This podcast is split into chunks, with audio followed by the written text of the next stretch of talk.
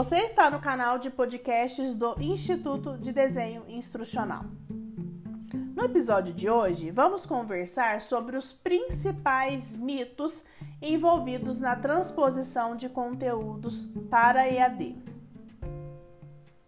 Tem muita gente que acredita que essa transposição de conteúdo é uma mudança permanente, um caminho unidirecional, sem volta. Além disso, né, existem muitos outros mitos que foram criados aí no entorno desse exercício de transposição de conteúdos e que nós precisamos de uma vez por todas entender que não passam de achismos, não é mesmo? Pois bem, o primeiro mito é que o e-learning não é um contexto de tudo ou nada. Quando você está numa atividade de transposição de conteúdo, não significa que o seu curso online precisa ser 100% online. Você pode trabalhar com transposição de conteúdos para contextos híbridos, não é mesmo? Você pode trabalhar sempre olhando o contexto de aprendizagem do seu curso. Ou seja, sempre que você for iniciar esse trabalho de transposição, realize análise contextual, conheça a sua persona e identifique qual a melhor modalidade para você ofertar a experiência de aprendizagem.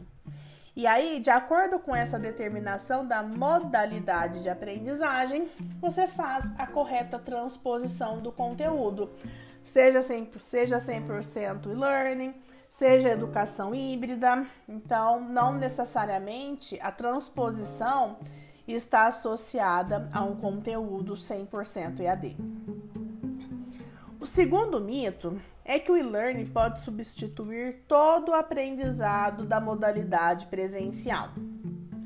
Quando a gente trabalha com a implantação de contextos de aprendizagem digitais, né, de educação à distância, muitas vezes as pessoas entendem que é uma substituição 100% da modalidade presencial como se educação à distância e educação presencial não pudessem coexistir.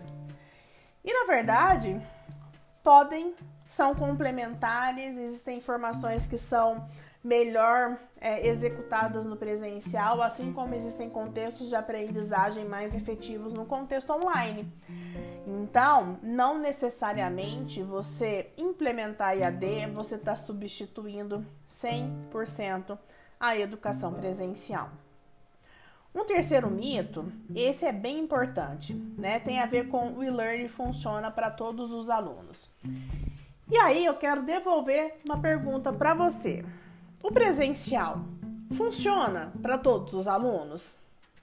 Quantas vezes você estava numa sala de aula presencial e percebeu que aquele aluno estava só de corpo presente, só no presenteísmo? estava fisicamente na sala de aula, mas a sua cabeça estava totalmente fora do contexto de aprendizagem. Os alunos são indivíduos únicos, com preferências super variadas. E ok, nem todo mundo tem a sua preferência no e-learning. Nem sempre as pessoas aprendem com a mesma facilidade na educação à distância e nem sempre as pessoas apre aprendem com a mesma facilidade no presencial, e nem sempre as pessoas aprendem com a mesma facilidade na aprendizagem, no contexto de aprendizagem híbrida. Então, é importante fornecer esse conteúdo em diversos formatos, em diversas modalidades, sempre que for preciso. Né? Então, educadores, treinadores, designers instrucionais, conteudistas, né, que se movem entre o aprendizado online e o presencial, tem que considerar sempre as preferências de aprendizagem do seu aluno. Quando for possível atendê-las, sensacional. Quando não for possível, diversificar o máximo possível esse material, fazer uma experiência de aprendizagem múltipla para que esse processo de aprendizagem seja com o menor esforço cognitivo possível, tá? O quarto mito, esse é bem corporativo, é mais barato mover o conteúdo para educação à distância. E aí, para quem já passou por esse desafio, sabe que essa é um mito gigante, né? Implementar a educação à distância não é barato e nem é simples. Ponto.